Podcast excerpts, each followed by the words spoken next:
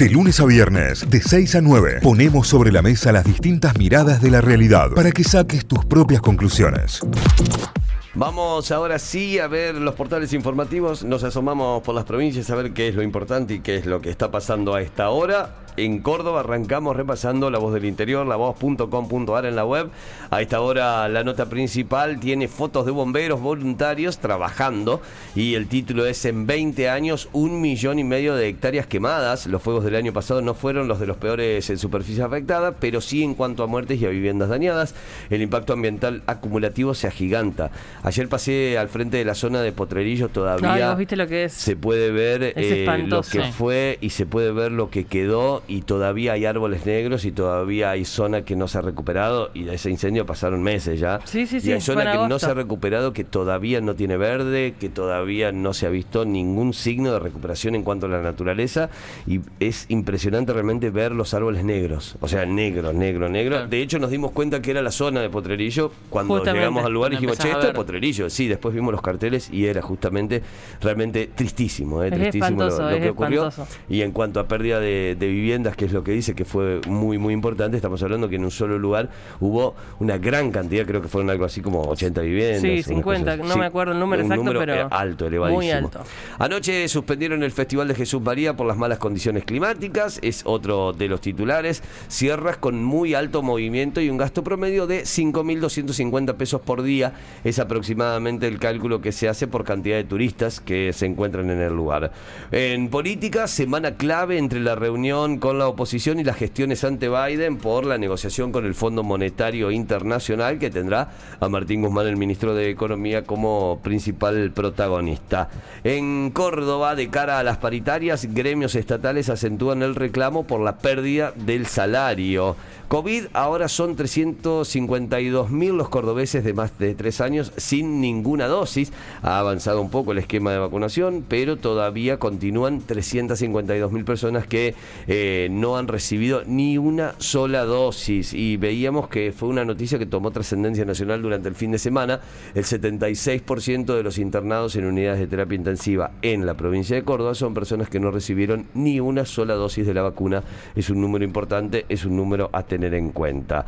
Anoche en Córdoba, incendio en un departamento frente al patio Olmos, ¿lo vieron? Sí, en un octavo sí, piso. Eh, vi las imágenes a través de las redes, eh, se veía fuego en ese octavo piso, todavía no se pudo determinar qué fue lo que ocasionó eh, este siniestro, evacuaron el edificio completamente, hasta el momento lo único que se conoce es que una mujer había eh, se había desvanecido por el humo, pero que está todo bien y que, que quedó todo bajo control, los bomberos trabajaron cerca de una hora para poder acabar con las llamas.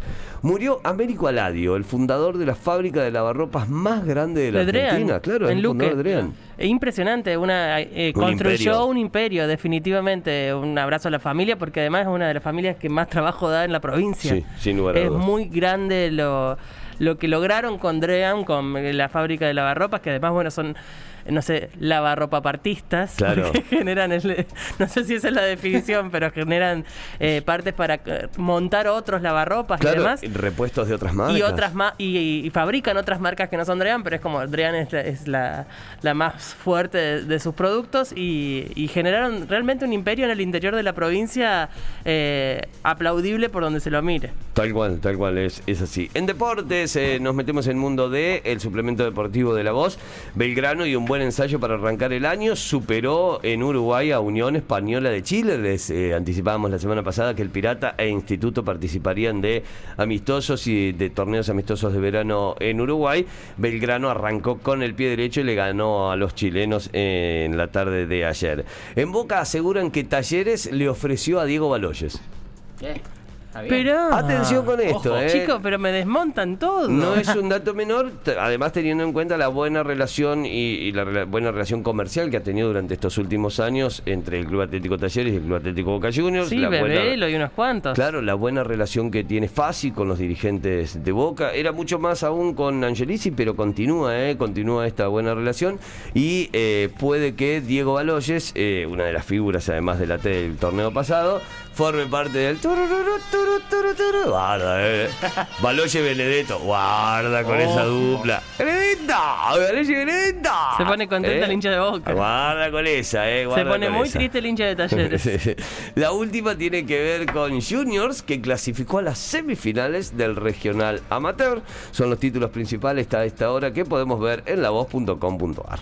Viajamos para Tucumán y vamos a repasar títulos principales de la Gaceta.com.ar, la web a esta hora. Y el título más importante tiene que ver con una especial de áreas protegidas, que ya no se puede ni hacer fuego ni dejar basura. Son nuevas disposiciones para evitar incendios en esta época de, de tanto calor que está viviendo el país, que todavía Tucumán vive por lo menos por un día más, y también de contaminación, por eso se retiraron eh, los, eh, los basurales, eh, ya no se puede acampar, así que bueno, son nuevas disposiciones para las áreas protegidas de la provincia eh, para protegerlas justamente aún más.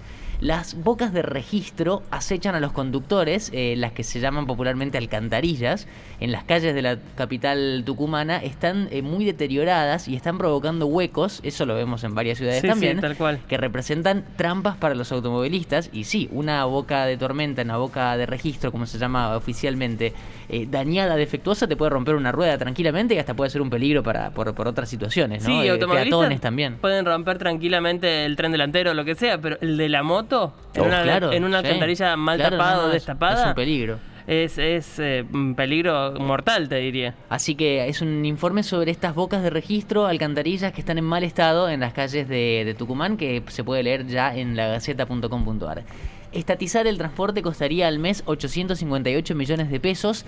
Pagar por kilómetro recorrido a las empresas, como propone el anteproyecto, le demandaría más de 10 mil millones de pesos anuales a la provincia. En otra de las notas también hay puntos a favor y en contra sobre esto, justamente, sobre la estatización del, del transporte público. En una internacional destacamos lo que pasa en Tonga porque se detectó otra erupción volcánica. No sé si vieron ese GIF. Increíble lo de anoche, eh. Eh, lo de antes de anoche. Claro, eh, ese GIF que muestran imágenes de, de satélites, Sí. cómo, cómo se ve desde el espacio, parece una, una peli, parece un efecto especial. Fue una erupción volcánica en Tonga por la cual hubo eh, alerta de tsunami en varias costas del Pacífico, incluyendo por ejemplo Estados Unidos, Hawái, México y ni hablar de Nueva Zelanda y toda la parte de la Polinesia. Bueno, la última alerta se registró en la noche de- del domingo, anoche, una nueva erupción en esta zona que generalmente es eh, volcánica, pero bueno, ahora mostró una, una- una erupción muy grande allí en Tonga, en Oceanía. Diputados de Juntos por el Cambio quieren escuchar a Guzmán, pero bajo sus condiciones. Otra de las noticias, hay distintas posturas en la oposición sobre el lugar que se dedica, eh, que se decide, perdón, llevar a cabo la reunión con el ministro Martín Guzmán. Es otro de los títulos. La ola de calor y el cambio climático. ¿Qué está sucediendo con el planeta? En Tucumán hace nueve años que no se vivía una ola de calor como la de esta semana que pasó y de la que venimos eh, hace más de una semana, en realidad, con, con temperaturas altísimas. Recién Tita contaba que para esta noche se espera el cambio de tiempo, una lluvia en Tucumán y que refresque un poco. Pero, eh, ¿qué está pasando con el planeta? Es el título y es una nota muy interesante sobre distintos eh, aspectos que tienen que ver con esta ola de calor que se vivió en el país. Y también hablando sobre, la- eh, sobre algo ambiental y títulos de esto tienen que ver con Amazonia, con la Amazonia, con el bosque eh, en Brasil, que se sigue destruyendo y se acerca a un punto irreversible. Eh, la destrucción, los incendios no pararon durante el 2020 y 2021, que a lo mejor se podía pensar, bueno, por la pandemia a lo mejor frenó un poco. No, no frenó. De hecho, subió el pulmón de América, la Amazonia, perdió el 17% de su vegetación Tremendo. nativa. 17. Eh, en 2021 aumentó al 20. ¿Y cuál es el dato importante? Que hay expertos que dicen que si alcanza el 20 o el 25% de deforestación total, llegaría a un punto de no retorno. Sería imposible salvar el Amazonas, que es eh, uno de los pulmones verdes más importantes del planeta. Estamos en 20%. Y si llega al 25%, ya sería el punto de no retorno. Tremendo. Espantoso. eh. Tremendo. Eh, los últimos que repasamos de la Gaceta, el destierro de excelencias y señorías. Es un juez que propone modernizar el lenguaje judicial y me parece genial. Eh, dejar de decir, por ejemplo, su señoría, su excelencia, vuestra señoría y todas siglas y palabras y títulos que se usan todavía en el lenguaje oficial. Sí. Eh, bueno, es un juez de, de La Plata que eh, propone esto, ¿no? Extirpar los resabios monárquicos que perduran en la Argentina. Dejar de referirse a jueces como excelencias, señorías, señoría y Sí, demás. me Eh, parece muy bien. Es un avance, ¿no? Como para a- a- a- actualizar un poco el lenguaje. Eh, dos para cerrar de deportes, eh, las dos de concentraciones de los clubes importantes de Tucumán, concentración y fútbol para Atlético en Buenos Aires. La segunda parte de la pretemporada de Cana comienza hoy en el predio de Racing con algunos partidos amistosos y también eh, San Martín que viaja para Salta para empezar la segunda parte de la pretemporada. Los equipos se ponen a punto. San Martín para empezar una nueva temporada en la B Nacional que no sé si viste que hay el sorteo de la B Nacional. No, no lo vi, no lo vi. Que, decime que hubo algún capítulo muy de fútbol argentino. Eh, dame algo fútbol argentino. No, no tan fútbol argentino. es lo, lo en, teoría era en vivo. Eh, durante el día y las ventanas atrás mostraban oscuro, o sea que estaba grabado. ¡No! Chicos, los detalles de continuidad. ¿Quién fue el director de continuidad de esa película? Eh, es complicado. Aparte es un torneo larguísimo, son como 140 equipos. Bueno, ya vamos a charlar de eso. Eh, y Atlético Tucumán, que obviamente ya se está preparando para arrancar una nueva temporada en la primera división. Son los títulos importantes que repasamos de la Gaceta.com.ar. Bien, nos vamos hacia Telam, la agencia estatal de noticias. Telam.com.ar tiene como principal título un tema de justicia.